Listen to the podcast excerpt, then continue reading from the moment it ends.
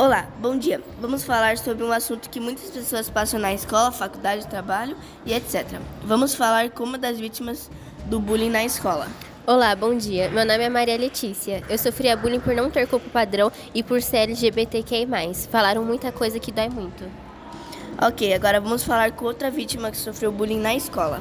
Oi, bom dia. Meu nome é Samantha e eu sofri bullying uns dois anos e até hoje eu não sei o motivo das pessoas fazerem o bullying. Só, causam, só coloca as pessoas para baixo e as pessoas ficam sem autoestima.